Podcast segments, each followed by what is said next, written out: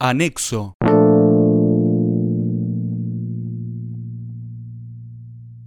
Departamentos de la provincia de Entre Ríos. La provincia de Entre Ríos en Argentina se encuentra dividida territorialmente en 17 departamentos, cada uno subdividido en distritos.